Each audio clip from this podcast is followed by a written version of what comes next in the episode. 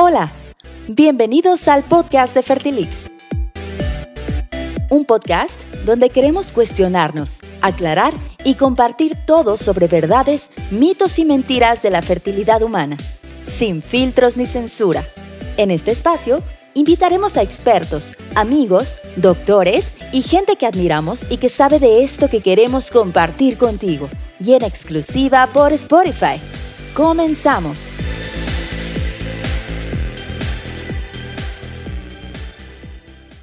Pues muy bien, hay, muchos temas que, han estado de moda ahorita en el, en, el tema del coronavirus, la cuarentena y, el embarazo, o muchos temas, más que de moda, muchos temas que nos han estado eh, preguntando a través de WhatsApp, las redes sociales y que queremos contestar. De estos temas, probablemente mucho de lo que vamos a decir esté basado en nuestra... Eh, experiencia. Y en nuestra opinión personal, sin trataremos de no agraviar a nadie y, les pedimos totalmente, este, pues, prudencia con lo que vamos a decir, porque no hay ciencia al respecto de lo que, de lo que vamos a decir, ¿no? Eh, o de la mayoría o de algunas cosas de las que vamos a estar platicando. No hay nada, ningún statement científico del cual nosotros podamos valernos para poder transmitírselos. Y entonces, pues eso hace que, mucho de lo que digamos acá sea una opinión y no tanto un statement eh, científico y que pueda ser tomado de esa manera. ¿no? ¿Qué les parece este, este primer... Eh, Charla. Pues, y, y, exacto, como, oigan, como, primer este, paso, nos estamos nosotros, eh, digamos, poniendo cuál es, cuál es el, el nivel sobre el cual vamos a estar platicando. Y este algunos temas eh, es, bueno, ¿qué pasa? Estoy embarazada, ¿cómo puedo vivir la cuarentena en casa estando embarazada? Y yo, una de las cosas que yo les he estado comentando a mis pacientes, y si ustedes tienen más, pues vamos a retroalimentarnos, es, no puedes salir de casa. No hay que procurar no salir de casa.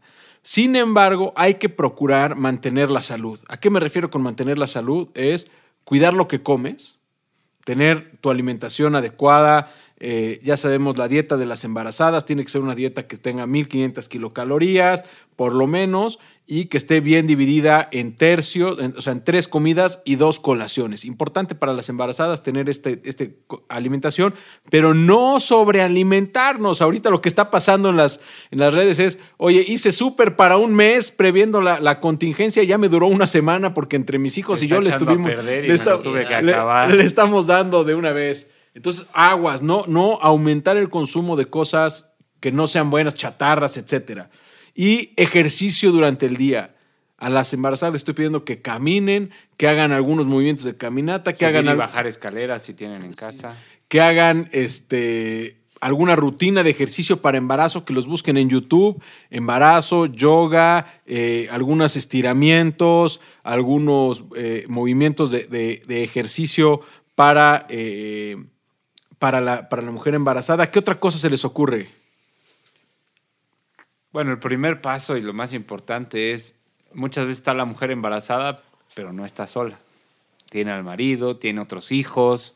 Entonces ya se vuelve un poquito más difícil. entonces lo más importante y lo que nos recomiendan en todos lados es tener rutinas, tener horarios, tener bien claro en qué momentos del día vamos a hacer ejercicio con la familia, con los hijos. Gracias a Dios hoy en día con la televisión, con los programas, con YouTube, tenemos diferentes rutinas para eh, y diferentes ideas, diferentes opciones, rutinas para hacer con hijos, rutinas para hacer solos, rutinas para los que hacen ejercicio ya cotidianamente, bueno, pues seguir este, el acondicionamiento físico intenso no solamente nosotros estamos como médicos y eso teniendo este problema de la telemedicina y eso, todas las empresas están ahorita dando recursos, manejas, este, maneras de hacer a través de videos, a través de páginas de Facebook, todo eso, eh, los gimnasios, todo eso, alternativas para mantenernos sanos, para, lo mismo para las recomendaciones de nutriólogos, nutriólogas, para seguir dietas, para seguir saludables. ¿Qué, ¿qué opinión tienen ustedes eh, sobre salir a hacer caminatas alrededor de la casa, al aire libre, al parque del fraccionamiento. Yo he estado como con la controversia, les digo que no, o sea, mi, primera respuesta es no, quédate en casa. Y la segunda respuesta es, bueno, veo que en países de, primer mundo eh, están diciendo lo mismo, quédate en casa, sin embargo no están limitando las salidas en grupos pequeños, o sea, familiar, a espacios abiertos. ¿Qué opinan ustedes?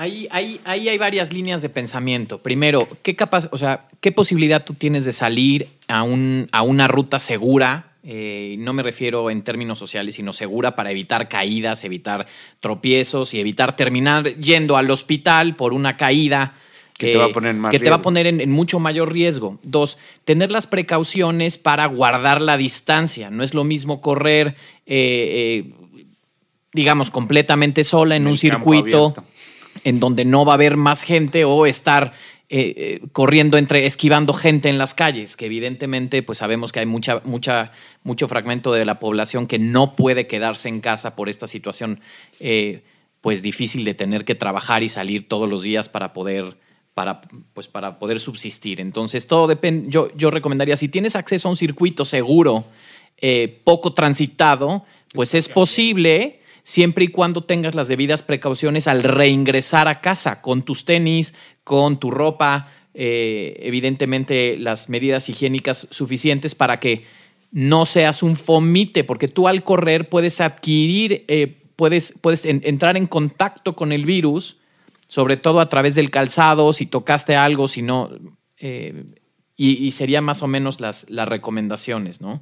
Ahora, repito, no hay nada escrito, eh, ni, ni, siquiera, ni siquiera eh, en, población no embarazada, por lo que en embarazada pues pudiera ser todavía diferente. Realmente es pura recomendación. Pues digamos que este momento se está volviendo o se podría volver el la caja de Petri, el caldo de cultivo especial para desarrollar este tipo de situaciones. trastorno psicológico. el primero es la depresión antes del parto y la ansiedad que genera el hecho de estoy embarazada, tengo a mi familia, mi esposo está con una complicación laboral, las hormonas eh, yo misma, las hormonas a tope. Y entonces, bueno, pues definitivamente hay que eh, buscar apoyo en alguna psicóloga. Eh, en algún psicólogo, apoyo en alguna buena lectura y, tranquilizarnos y luego, dos, ser franco, estoy sintiendo esto, hablar con tu ginecólogo y decir, oye, estoy sintiéndome así, estoy teniendo esto. No vamos a poder cambiar muchas de las circunstancias, es decir, probablemente vamos a mantener, tener que seguir manteniendo la sana distancia y, la cuarentena por un buen rato más y dos, la presencia de coronavirus va a estar con nosotros, estiman las autoridades, que hasta octubre. Con Independiente, independientemente de que estemos en, encerrados, yo creo que no vamos a estar encerrados hasta octubre, pero va a haber coronavirus hasta octubre. O sea, esta realidad nos va a continuar. Entonces, ojo, pacientes, dispersamiento mental, consumir cosas positivas en todos los sentidos y eh, tratar de no, no estar ansioso, pero sabemos que este es el caldo de cultivo. Y dos, depresión postparto. Comunícate con tu médico inmediatamente. Si tu médico no, no, o sea, necesitamos asesoría en cuestión de depresión postparto. El tratamiento a base hormonal es muy accesible, muy sencillo, muy...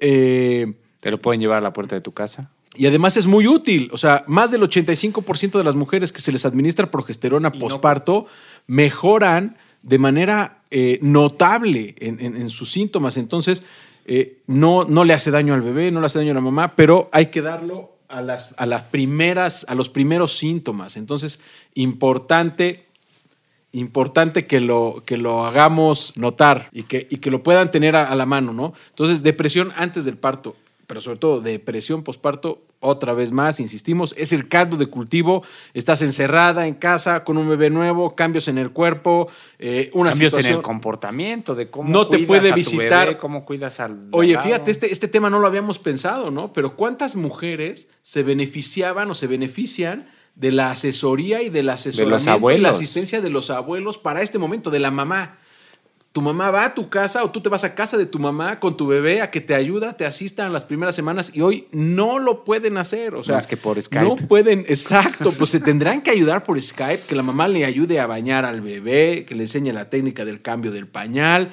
Eh, pero van a tener que hacerlo solas y van a tener que asistirse de la gente que está en casa, de los hermanos pequeños, del papá. ¿Qué opinan al respecto? Es, es un tema bien fuerte, sobre todo por, por dos aspectos. O sea, el, el, embarazo es un momento bastante crítico para que, en donde surge la ansiedad antes y después, ¿no? Y los mecanismos que usaban antes, que usábamos con nuestras pacientes y que nuestras, nuestras pacientes solitas usan es evidentemente el, el el fomentar las reuniones sociales, el platicar con, mamás embarazadas, con gente mayor experiencia, ¿no? El evento este del baby shower, que muchas se les está cayendo el evento del baby shower, de las compras que habían postergado hasta cierto momento de embarazo y de repente ahorita ya no pueden salir, y las tiendas departamentales.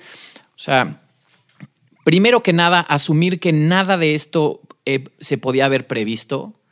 Dos, no es culpa de nadie y tres, hay herramientas interesantes que podemos usar a través, por ejemplo, de las redes sociales y de estos mismos blogs que las mamás eh, usan. Yo estoy sugiriendo a mis pacientes, úsenlas como para incrementar eh, su diálogo social y, y para ser una fuente de ideas de cómo otras mamás están lidiando con esto, pero no no para información científica. Si lo que tú buscas es información científica sobre riesgos, sobre qué es lo que debes de hacer, uno, ni los lugares de mamás, ni los blogs de mamás, ni Google son tu respuesta. O sea, tú tienes que responder eh, tus preguntas científicas de riesgo, de enfermedad, de situaciones, de logística con tu médico. Con un profesional. Con un profesional. Dos, sin incrementar las cuestiones sociales, pues a través de las plataformas para disminuir el riesgo.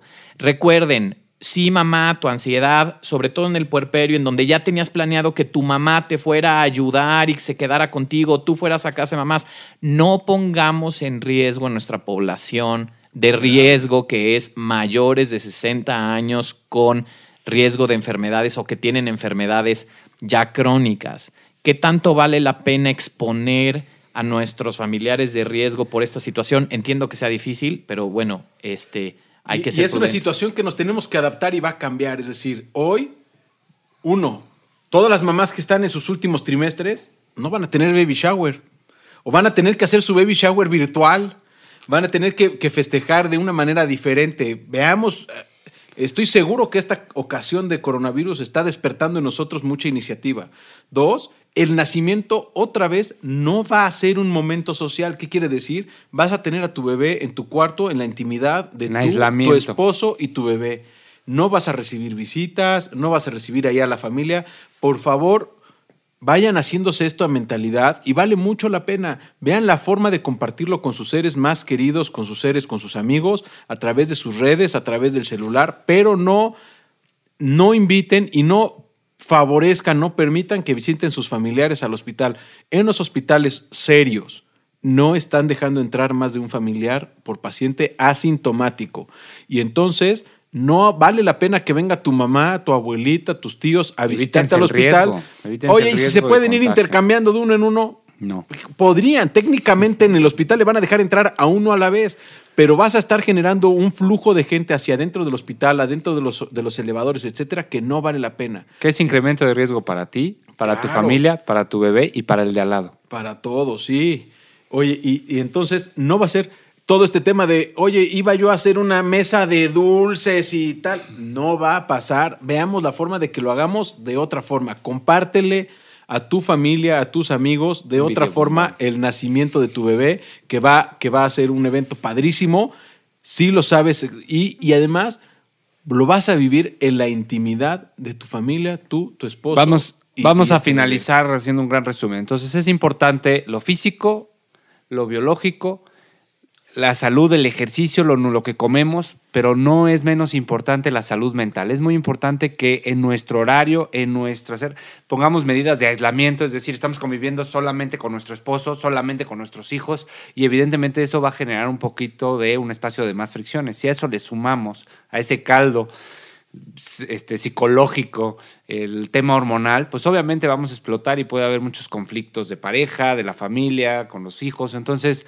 lo más recomendable es, uno, tener una lectura, tiempo para leer de manera individual, tener un tiempo de aislamiento, de decir, a ver, ahorita encárgate tú de los hijos, encárgate tú de esto, encárgate, repartirnos las tareas del hogar. Y es muy importante ver que hay cosas que están de nosotros poder controlar y son las que nos tienen que ocupar. Y hay cosas afuera que no podemos controlar y que esas no nos deben de agobiar. Entonces, no es un tema de extenuar el miedo, sino la precaución. ¿Sale? Eh, pues nada, así como le, decimos a nuestras mamás, a nuestras pacientes, si tú estás embarazada, ojo, disfruta. O sea, acuérdate que nada de esto era previsible, que nada de esto es tu culpa. Hay que disfrutar, hay que disfrutar el embarazo, hay que compartir el embarazo pero pues usando las nuevas herramientas, guardando distancia, con medidas de higiene, sin exponer a nuestra gente de riesgo. Ojo, sí recomendamos un evento obstétrico, es decir, parto cesárea, en, en hospital en donde no estés más de 24 horas de hospitalización, pero tampoco menos, porque también hay riesgos importantes, más importantes que incluso contraer coronavirus en las primeras 24 horas después del parto o la cesárea. Entonces, esa es nuestra recomendación. Disfruta, utiliza las herramientas y, ten tu evento en un hospital seguro, con protocolos, eh, con médico certificado.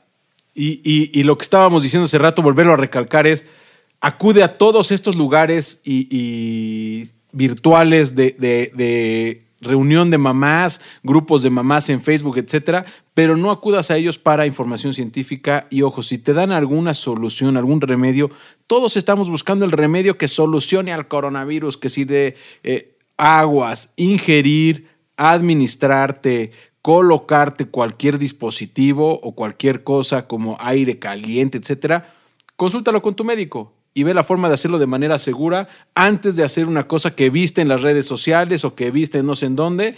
Antes de hacer cualquier cosa, comunícate con nosotros, estamos para servirte y responderte todas tus dudas. Muchas gracias y nos seguimos viendo, nos seguimos escuchando en los próximos episodios. Gracias. Hasta luego. Feliz cuarentena. Muchísimas gracias por escucharnos. Por hoy, nuestro podcast se ha terminado pero te esperamos en nuestro próximo episodio. Recuerda suscribirte a nuestro podcast para que no te pierdas ninguno de nuestros episodios. Te invitamos a seguirnos en nuestras redes sociales. ¡Hasta la próxima!